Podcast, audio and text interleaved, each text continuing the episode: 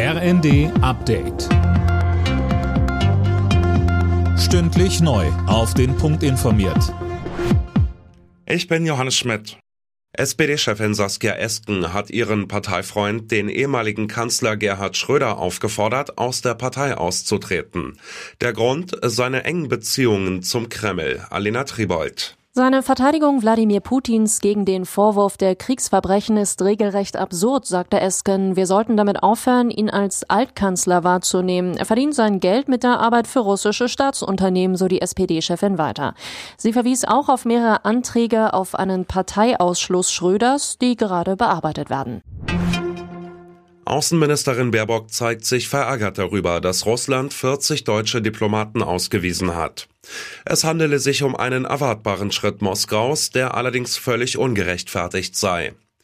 Russland hat 40 deutsche Diplomaten zu unerwünschten Personen erklärt, als Vergeltung dafür, dass Deutschland mit der Ausweisung russischer Diplomaten gegen den Ukraine-Krieg protestiert hatte. Nach der Wahl ist in Frankreich vor der Wahl. Der frisch im Amt bestätigte Präsident Macron und die unterlegene Rechtspopulistin Le Pen richten den Blick jetzt auf die Parlamentswahlen im Juni. Um im Parlament die nötige Unterstützung zu bekommen, muss Macrons Partei auf kommunaler Ebene viele Allianzen schmieden.